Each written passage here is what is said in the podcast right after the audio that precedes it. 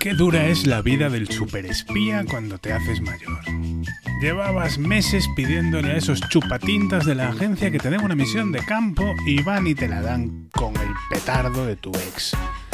Y no solo con el petardo de tu ex, es una misión encubierta en una isla paradisíaca llena de gente con más dinero que tu banco y se supone que tienes que entrar con una identidad falsa en la que tu ex vuelve a ser tu marido. Vaya infierno. Vaya infierno o vaya risas, porque esta es la propuesta que nos hace Ángela Garrido en Dama de Corazones y de la que nos toca hablar hoy en la trastienda de Shadowlands.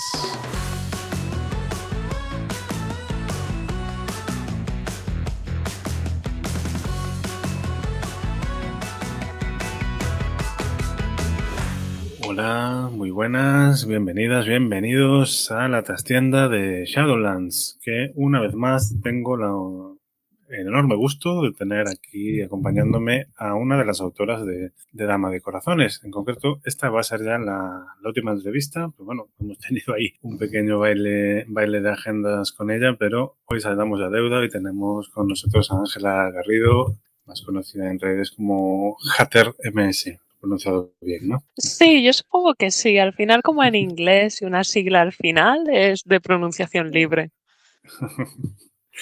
Muy bien, pues Ángela es eh, rolera eh, en mesa y en vivo, en las dos cosas, y además es sexóloga y, y, educadora social. O sea que en este proyecto como Dama de Corazones como ya deberíais saber, y si no os lo digo, son aventuras, 15 aventuras de 15 autoras diferentes, recopiladas en un, en un libro que está ahora en preventa, que pronto tendréis en tiendas, y que tienen como eje la sexualidad, el romance, las relaciones humanas y un poquito de drama. Te viene este proyecto como un guante, ¿no? Sí, la verdad es que cuando me contactaron eh, me hizo muchísima ilusión por lo mismo. Además hay otro montón de autoras con las que ya habíamos ido hablando por redes de estos temas, ¿no? De cómo entender el romance en las partidas, cómo incluir la sexualidad o cómo incluirla de forma más diferente, ¿no? Y de no de la misma forma que siempre se ha visto. Así que ha sido muy bonito ver todo lo que ha salido de aquí. Él además es, activa en redes, por ejemplo en, X, antes conocida como Twitter, ¿no? Ya pondremos ahí. Tiene, tiene un, tenía, ¿no? Tenía un blog que lleva un tiempecito mm. inactivo, bueno, cosas de la vida real, imagino, pero todavía podéis encontrar allí muchos artículos interesantes, se llama Coffee Amor, y bueno, si sois consumidores de partidas en YouTube, tampoco es difícil encontrarla, ¿no? Por ejemplo, haberte visto jugar Vástagos de Subnigurat con Masterpieces. Ay, sí. Lo, pasamos muy bien. Sufriendo. Sufriendo mucho. Nos gusta tanto que tengo la campaña ahí en, la estantería pendiente de dirigirla también. Ah, muy bien. De menos es una, una que también he dirigido. Hace un, tres o cuatro programas para atrás eh, hay un comentario justo sobre esa campaña. Aprovecho para, para ver de pasados. Pero bueno, no hemos venido a hablar de, de campañas, sino que hemos venido a hablar con Ángela, así que como presentación, además es la primera vez que vienes a este podcast, espero que no la última, que nos cuentes un poco cuál fue tu bautismo rolero, ¿no? Cómo descubres tú el rol, cómo llegas aquí y cómo te metes en, en la afición. Pues para mí el rol es algo que siempre ha estado ahí. Mi hermano tenían en casa lo que era un poco la, trinidad rolera de la época, ¿no? Roll, Warhammer y Magic. Entonces siempre ha sido lo estándar, cómic y manga en la estantería. Que yo les veía jugar partidas de D&D, no recuerdo ni qué manual sería, y luego poco a poco iban llegando más y más manuales a mi casa. Así que cuando ya, pues lo típico de adolescente, encuentras gente a la que enganchar, porque veías a tu hermano hacerlo y que quieres quedar también con tu amigo, poco a poco vas, vas buscando enganchar gente. Aunque, ¿verdad? Fue rol en vivo lo, primero que jugué, gracias a unas jornadas chiquititas, un rol en vivo de una hora y a partir ya de ahí sí fue cuando cogí carrerilla.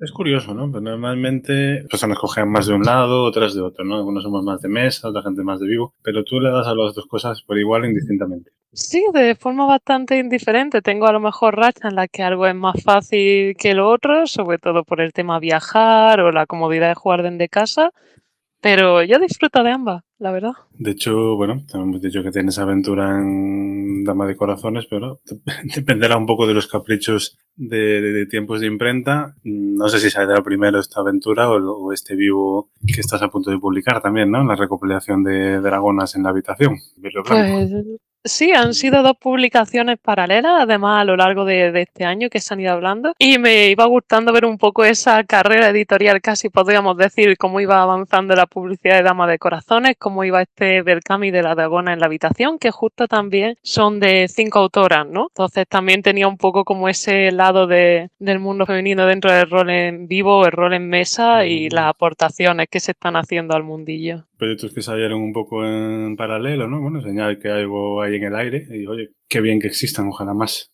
la verdad es que está habiendo bastante movimiento de publicación en ese sentido, es un gusto. También tenéis en Shadowland la, mirada de Gorgona, de Mirella Friki Mami, con todos sus consejos de dirigir, así que 2023 ha sido un muy buen año en ese sentido. Sí, bueno, no lo, no lo comenté al principio porque ya, eh, como es la quinta entrevista que hago, ya lo he hecho tantas veces que me como cosas por el camino, pero sí también. Hablemos de rol, se llama este libro, copia artículos de Mireia, suena muy ominoso, teoría rolera, pero en realidad no son más que, que reflexiones, ¿no? Sobre a qué jugamos, cómo jugamos y sobre todo con quién y porque sé con quién es, es, especialmente importante. Así que tanto si conocéis el blog como si no, no puedo recomendaros más la lectura. Totalmente de acuerdo.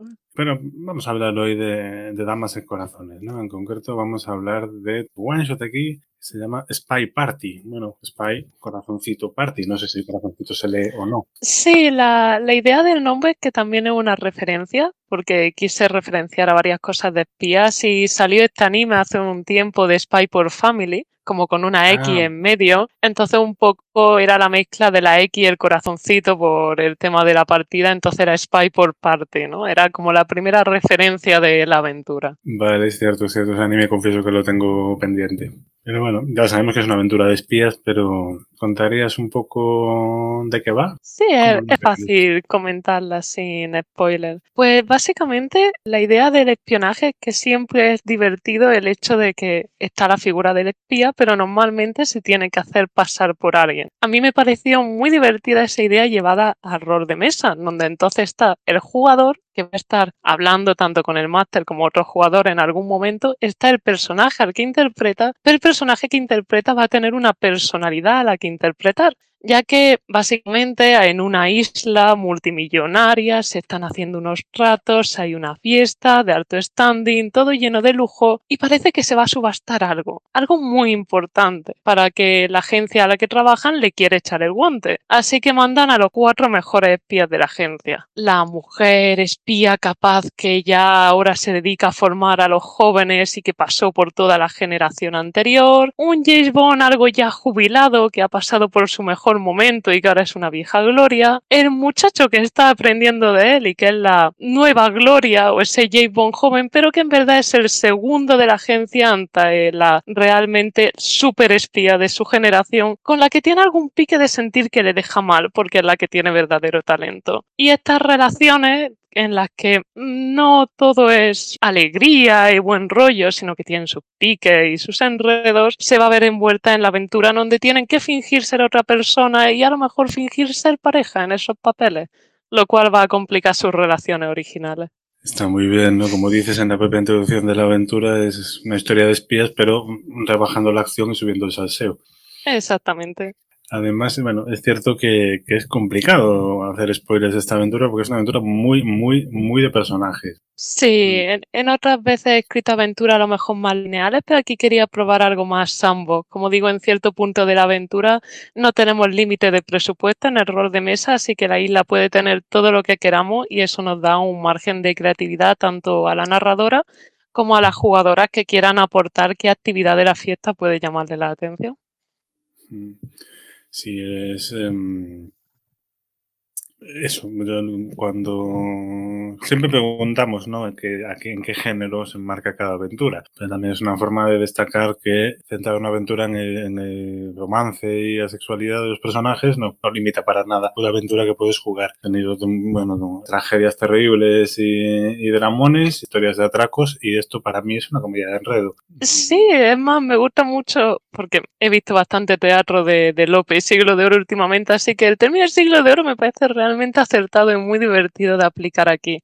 Había ya mucho drama cuando estuvimos comentando entre la autora Idea, y como ya he escrito unas cuantas cosas dramáticas, pensé en aportar más bien la nota de comedia podemos hablar yo también al final. Cómo meter el, humor en partida, ¿no? Es un género que a veces parece que tiene una cierta mala fama, ¿no? Porque siempre tienes ese jugador chistoso que se pasa toda la partida haciendo chistes en off, imitando a Chiquito la calzada y, que le pone nombres ridículos a su PJ, pero eh, se puede hacer humor en partida y se puede hacer bien, ¿no?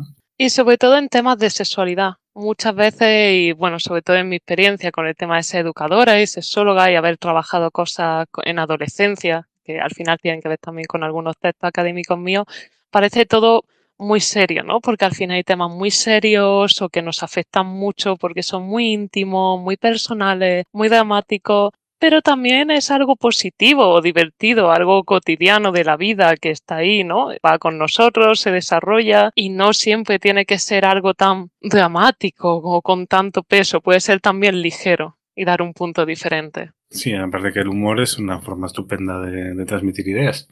Pero, pero no, esta aventura desde luego abraza el, el enredo, ¿no? De personajes con una relación entre sí, haciéndose pasar por otros en una isla paradisíaca llena de más de toda clase de gente extravagante que tienen relación tanto con los personajes reales como con sus dobles identidades.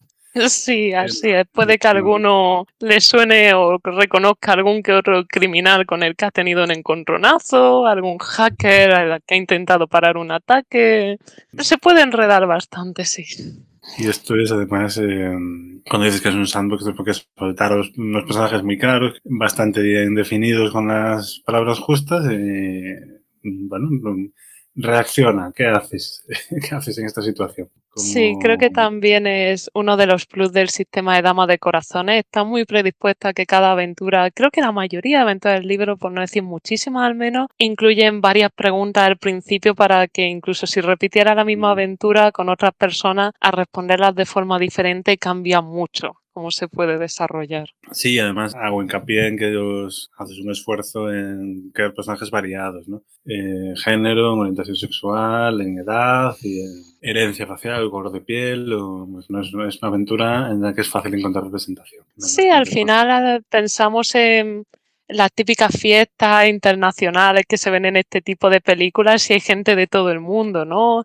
Actrices, fotógrafos y deportistas, empresarios de todo tipo y al final tenemos la libertad de, me gusta mucho el tema de coger nombres, ¿no? Ponerme, mirar nombres en distintos idiomas o buscar distintos detalles en ese tipo. La variedad de edad también creo que por el tema generacional entre los espías era bastante relevante, así que es una cosa importante también en, la partida, esas distintas generaciones que marcan a las dos tandas de espías que se han enviado a la misión. Es algo que me suele gustar mucho además en, mi aventura, un poco ese toquecito costumbrista en parte, en torno a esos pequeños detalles. Cuando lo he leído estaba pensando esto me, me, recuerda mucho a La Onion, película en Netflix. Si no la habéis visto, no puedo recomendarla más. Y de hecho, al final lo dice como referencia directa. Veo algunas muy caras a, James Bond. También has citado Spy por Family. Creo que da muy bien el, tono que buscas, ¿no? ¿Alguna, inspiración más? Eh, la de Archer. Creo que la serie de Archer, que en su momento me la enseñó mi hermano, pareció muy divertida.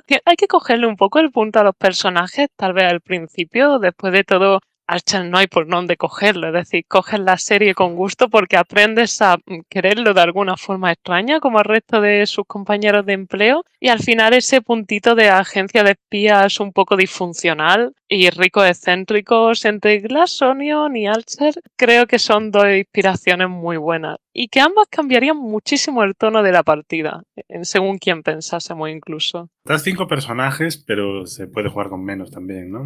Sí, en su momento pensé en cinco personajes porque me parece como lo más completo, es la opción que más diversifica y que más aporta Aparte de los espías, tenemos a la persona experta en hackeos informáticos que también la acompaña y que por primera vez su misión de campo y que va a dar también esa nota del espía novato, podríamos decir, o del espía que no es, eh, que no es espía, un poco en plan Castle, como el policía que no es policía, pero le toca estar allí. Pero la aventura también plantea alternativas en las que solo lo juegas con los dos espías de la generación anterior y puedes jugar una historia un poquito más intimista en la que se encuentran rastros de su pasado y de personas que han dejado atrás o pequeñas modificaciones e incluso que crees tus propios personajes. Háblanos de los testeos. Me digo que has probado unas cuantas veces. ¿Qué tal ha salido? ¿Qué nivel de locura? Principalmente, claro, eh, la primera mesa con la que la probé, se habían visto, no había salido todavía Glassonion, pero sí habían visto Archer, ¿no? Entonces, la parte un poco como en Community o The Office, toda esta parte del el grupo detrás de los personajes era muy notable. Creo que de ese pase lo que más noté es que la, parte de espías es casi la, menos relevante. Había mucha relación entre los personajes y además era muy divertido de ver eh, cómo estaba ese punto de hablar siendo los personajes a los que los espías tienen que interpretar, esas personas a las que están suplantando y de repente decía, bueno, entramos en una habitación tal, nos vamos a una parte, ¿estamos a solas? Sí, estamos a solas. No puede ser, pero ¿cómo se te ocurre decir eso? Eso era una indirecta, sé perfectamente lo que me estabas diciendo y empezaban a discutir entre ellos, ¿no? Casi en algún punto teniéndole que hacer alguna tirada de ver si estaban llamando la atención porque estaban totalmente fuera de las personalidades a las que estaban imitando, ¿no? Entonces era muy fácil que les pillaran porque estaban discutiendo después de, es que hemos tenido que imitar ser pareja y darnos esta muestra de cariño cuando en verdad somos pareja y nos odiamos. Se les iba, se les iba totalmente con, con ese puntito de, de, comedia. Faltaban casi las miradas a cámara en algún momento. Es que eso, eso es una mina, sí. Si, te, si el grupo entra un poco en, en juego esas dobles, esas dobles relaciones, y igual que las, las tensiones sexuales no resueltas, ¿no? Entre, la tríada de personajes más jóvenes y algunos mayores también. Pues ahí hay, también. Hay, hay condimento para muchos guisos en, ese, en esos pregenerados y en los, en los PNJs también, ¿no? Los PNJ lo bueno es que incluso pueden proponerlo un poco a lo largo de la partida. Decían, hay alguien que se dedica al mundillo de, pues, de la moda, por ejemplo, ¿no? A lo mejor se le ha ocurrido una idea estrambótica y te piden incluso... Eso fue algo que me gustó en algún otro de los testeos, de pedirte eh, gente de determinados ámbitos porque se le ha ocurrido una idea para liarla de algún modo o empezar a preguntar por cosas tipo, ¿y no habría una zona de láser tag en la isla? ¿O algún pillo hinchable para adultos? ¿O zona de, zona de esquí? En plan, máquina de nieve artificial en el sótano con la típica zona de esquí. Y es como, ¿sabes qué? ¿Por qué no? Pues sí, tenemos toda una isla con un dinero de por medio. Y al final eso también varía mucho muchísimo, porque crean escenarios muy absurdos de peli de espía, pero de intentar conquistar a gente para hacerse con eso que sea que hay en la isla que tienen que conseguir de la forma más aleatoria posible. Abro aquí una, una, ventanita de spoilers, ¿no? Para la gente que tenga más sensibilidad si quiere que pase cinco minutitos para adelante. Pero ahora que mencionas eso de lo que sea que hay en la isla, me, me encanta la idea de abrazar lo, eso de lo que sea el maletín que hay que conseguir, que sea un McGuffin, como el de Pulp Fiction, ¿no? ¿Qué, qué más da? Lo importante es ver qué hacéis para conseguirlo. Después, pues no sé, invéntate lo que quieras o no lo abrimos nunca, ¿no? Claro, muchas veces en la aventura, y creo que también nos, pasa cuando escribimos rol, nos gusta tenerlo todo cerrado. Entonces, cuando estaba escribiendo la aventura, se me ocurrían varias ideas. Es más, en algunas de las alternativas que doy para variar la aventura, es variar cosas que pasan en la isla. Ya que estamos en esa ventana de spoiler, eh, convierte tu isla en, vaya, un apocalipsis zombie está sucediendo a la vez que hacías esta aventura de espías, o lo que se iba a subastar era un afrodisíaco súper bueno y puedes elevar un poco el el tono seductor de la aventura porque alguien lo ha echado en el ponche, ¿no? Muy al estilo instituto americano. Pero llegaba a ese punto de que no es lo importante. no nos importa, a los espías no les importa, le pueden haber pedido incluso que, que no los miren, les da igual, tienen otras cosas más importantes que hacer entre ellas, pelearse, discutir y tal vez besarse con alguien, entonces estarán ocupados. A mí me ha gustado la, propuesta del de, de ex compañero que vuelve a convertido en cyborg asesino. Pues poner diario de locura en tres o en once, ¿no? Depende de cómo vayas allí con la mesa, eso está muy bien. Sí, diría que esa es una de las referencias más claras en el caso de, de Archer y bueno, también si nos ponemos de otras peli enteras en las que la gente vuelve hecha un cyborg, corre Sarah Connor. Me parecía como una idea muy divertida, es si estamos en una isla y puede haber cualquier cosa en el maletín, también puede haber cualquier nivel de tecnología para que esto se mantenga. Y al final daba un punto dramático en ese sentido. Va a ser un enemigo, va a ser un nuevo aliado, van a discutir con él, se van a reconocer, ¿no? Cerramos ya la ventana de spoilers para gente sensible. Ahora que, ahora que estamos hablando, esto es un one shot, pero podría ser una miniserie perfectamente. Si creas una buena oficina de espías, empiezas a mandar las misiones y se van encontrando con gente repetida en ciertos momentos creas a alguien en recursos humanos, algún jefe en la oficina, una agencia enemiga, unas cuantas islas más de ricachones con proyectos algo malosos a lo Doffenbir y no saben dónde puede acabar esto. El inventor que les da los cacharros y... Eh, El set completo. Entonces, de verdad, es una propuesta que me ha gustado mucho. Además, ya mis de enfoques de comedia loca es que me encantan. Mi, mi tipo de partida favorito. O sea que mm, muy, muy a favor de meter más el humor desde dentro de la partida, sin necesidad de, de tener que contar chistes de que no hay quien viva, sino que lo gracioso sean los personajes y, yo, y lo que hacen por sí. Es, al fin y al cabo, como vemos la comedia en otras formas de ficción. Hay varias capas, además, para divertirse en la aventura. Pueden estar riéndose de forma muy falsa, esa papeles que tienen que interpretar pueden estar luego riéndose entre los espías o no, a lo mejor molestándose entre ellos y riéndose por doble o por triple los jugadores que están viendo esa escena e interpretándola a la vez. Así que tenemos varias capas en esa cebolla de la comedia de enredo que se nos va a dar. En esa cebolla de cristal. Pues Nela, me gustaría aprovechar que te tengo por aquí y pedirte que nos compartas un, una pildorita de, de, tu sabiduría como rolera, ¿no? Y como más en concreto, que es eh, algo que has aprendido ahora, como una experiencia que te gustaría haber sabido cuando empezaste, ¿no? O un consejo, o varios, los que tú quieras, que le darías a, a alguien que empiece para que el aterrizaje en el rol sea más suave, más bonito. Es un consejo que puede ser complicado, porque a mí me lo intentaron dar y y no te lo acabas de creer, ¿no? Pero es, te tiene que importar menos. ¿Y a qué me refiero? Tu primera aventura, lo primero que dirijas, lo primero que escribas, no tiene que ser tan bueno, ni tan relevante, ni tan perfecto, ni tan pulido, ni tan maravilloso, ni tan divertido, ni tan dramático. Tiene que ser. Tiene que ser porque en algún momento tienes que empezar y tienes que lanzarte.